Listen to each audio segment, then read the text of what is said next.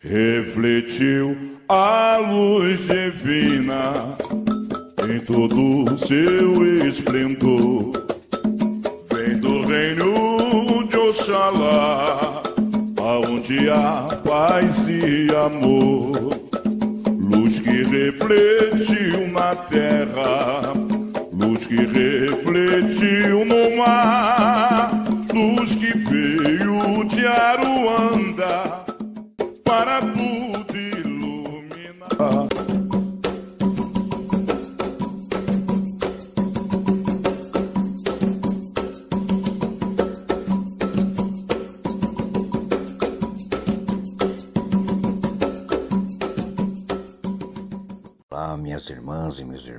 sejam bem-vindos a mais um episódio do podcast Umbanda Traçada. E finalmente nós vamos dar início à série falando dos orixás.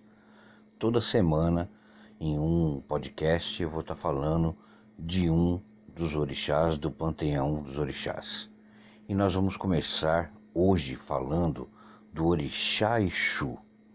Quem é, as suas características, as características do seu dos seus filhos, dia da semana, cor, símbolo, os elementos a qual ele trabalha, os domínios a qual ele rege, e hoje então falaremos do Orixá Exu.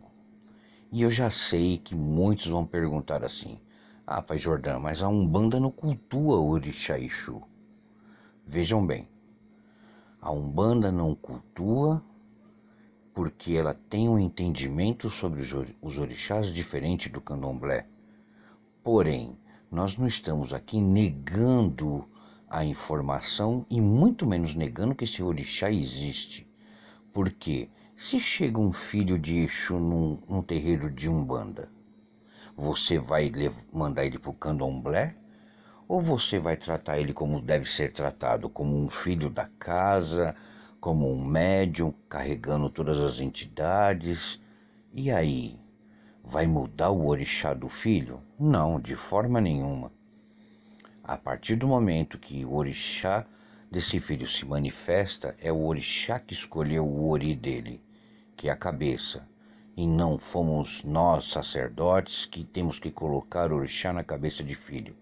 Até porque sabemos o quão isso é perigoso fazer. Não se dá um orixá que não seja daquele filho na cabeça dele, meus irmãos e minhas irmãs. Então, nós vamos falar sim de vários orixás que não estão no panteão da Umbanda, porém estão no panteão dos orixás. E para começar a falar de Exu, a gente tem que falar que ele é o Senhor do princípio, é o Senhor da transformação, o Senhor da terra e do universo. Ele é a ordem, ele é o ego de cada ser humano. Ele age no nosso ego ele age no nosso dia a dia. Ele acompanha a nós. Por ele ser o Senhor da Terra, ele está sempre vinculado ao mundo humano terreno. Ele não é o diabo, apesar de muita gente associar de forma errada Exu, demonizando ele, ele não é o diabo. Não tem nada a ver com o diabo da crença católica, da crença evangélica, não. Exu é um orixá, tá? E sendo um orixá, ele carrega o contraditório dentro de si, é o orixá mais próximo do ser humano, tá? E ele não é bom e ele não é mal. Ele não é bom, não é ruim, ele é capaz de amar, odiar, unir, separar, gosta da paz e da guerra. Então ele é um orixá muito controverso, porque ele não tem aquele entendimento do que é o bem e o mal. Exu, se ele é agradado, ele retribui, porque com Exu, e estamos falando de orixá, sempre há uma troca, porque é assim que com Exu funciona. Ele sempre quer algo para poder dar.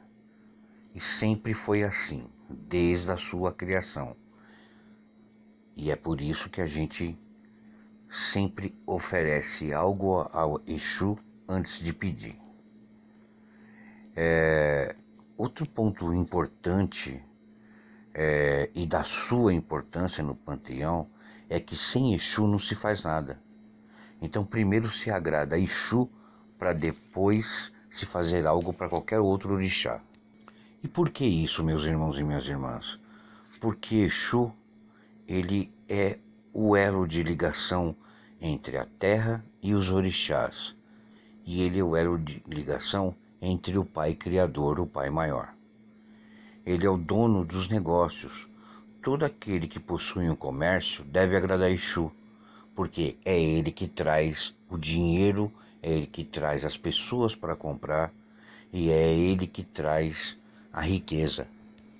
Então, Exu, ele sim, ele é o sim, o não, ele é o certo e o errado, ele sempre vai ser essa figura controversa no panteão dos orixás.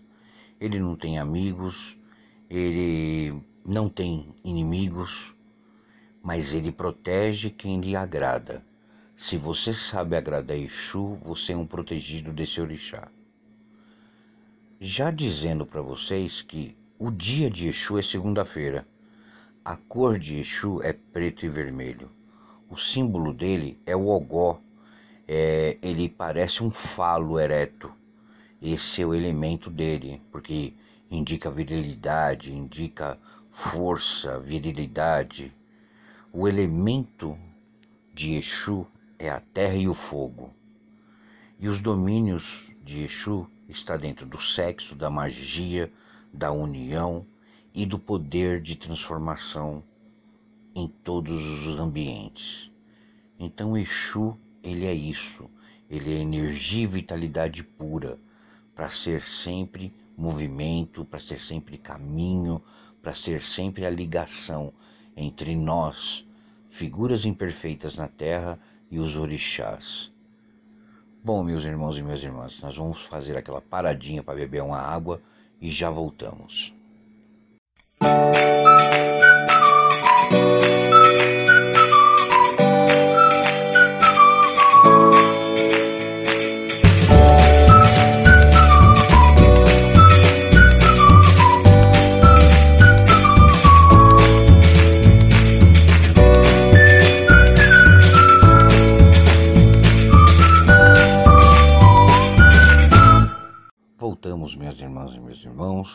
E agora vamos falar um pouco sobre as características dos filhos de Exu.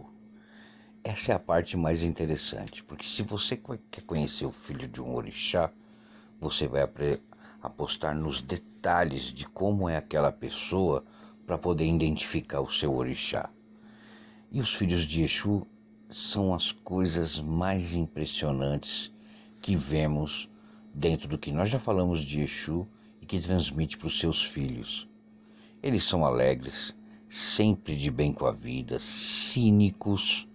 Não tem um filho de Exu que não seja cínico. Ambiciosos, extrovertidos, espertos, inteligentes e sempre atentos a tudo. Filho de Exu observa tudo eles sabem se socializar, dominam ali a diplomacia com as pessoas, dão valor às amizades, adoram estar rodeados de pessoas.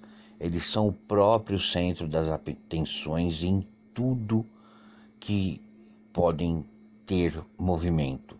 Então, onde tem gente, tem sempre um filho de Exu querendo aparecer, querendo o palanque. Como eu disse, eles adoram o holofote porque são muito populares e com isso são amados e odiados. Nunca tem gente tão contente com um filho de Exu também. Mas eles nunca desanimam. Eles estão sempre convictos de que as coisas vão dar certo e sabe que em qualquer questão vai vir a seu favor. Filho de Exu tem uma convicção de que tudo ele vai se dar bem, que é incrível. Eles são muito fáceis de comunicação, eles têm muita lábia, são muito charmosos, sedutores, são irônicos também, perigosos. Os filhos de Exu eles levam uma vida muito ativa em todos os sentidos. E quando eu digo todos os sentidos, porque eles não têm limites para nada. São muito fogosos, são muito sagazes. Eles não pensam, eles executam. Então eles estão sempre tomando na cabeça também, porque eles agem muito por impulso. E isso é o perigo nos filhos de Exu. Eles entram e saem de contendas e confusões porque normalmente eles arrumam essas confusões. Eles adoram ver o circo pegar fogo, normalmente porque é eles que colocam a gasolina e atiram o fósforo. E assistem de camarote comendo pipoca ainda. Não pense que filho de Exu é santo que ele não é não, tá? Porque eles são vingativos, amam festas, farras, conversas e amam a rua.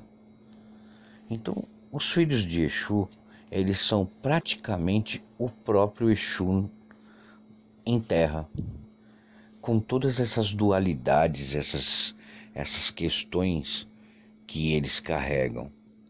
Então é muito importante vocês saberem as características de um filho de Exu, que vocês vão poder identificar isso quando você encontrar um irmão seu, quando você encontrar uma pessoa que fala eu sou de Exu, reparem nessas características.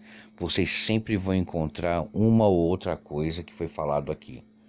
Sempre a gente tira uma pincelada de uma coisa ou outra. Claro, não pegamos todas as características de um orixá, mas nós temos ali alguns detalhes que sempre chamam a atenção. Então, minhas irmãs e meus irmãos, essa é a nossa primeira série falando sobre os orixás. E espero que nas próximas eu receba um contato de vocês para a gente poder conversar. Espero que vocês estejam gostando. Então curtam, comentem, compartilhem, indique para os seus amigos, para o podcast poder dar uma crescida, para todo mundo aí poder ter acesso às informações. E quem quiser acompanhar nosso trabalho no Instagram é no arroba Umbanda Tracada. E lá vocês vão ter textos, vão ter rios, vão ter vídeos falando um pouco mais sobre a religião e aquilo que nós pensamos. Vai estar lá também agenda para jogo de carta, tarô e tudo mais. Então venha conhecer o nosso trabalho, que a gente está fazendo isso para vocês com todo amor e carinho. Espero encontrar vocês no próximo episódio e que seja o dia, a hora e quando estiverem ouvindo, os orixás abençoem vocês e até a próxima, então. Um grande abraço. De eu, eu, eu, sou de Lã.